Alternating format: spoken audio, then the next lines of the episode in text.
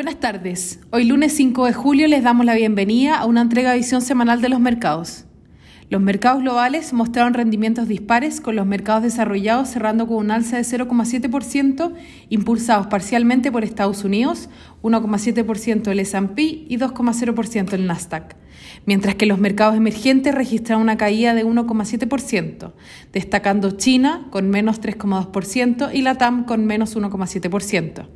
A nivel local, el IPSA retrocediendo un 0,8%.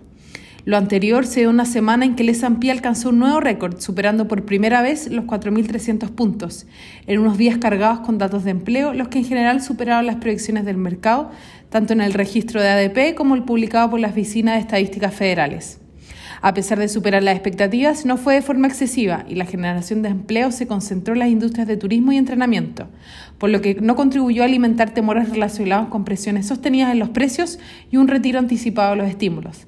Por otra parte, la OPEC no consiguió concretar un acuerdo definitivo, a pesar de haber alcanzado uno preliminar para aumentar la producción en 400.000 barriles diarios desde agosto hasta diciembre, el que era apoyado de forma generalizada con la excepción de los Emiratos Árabes, quienes bloquearon su aprobación, solicitando renegociar su cuota, argumentando que subestima su capacidad.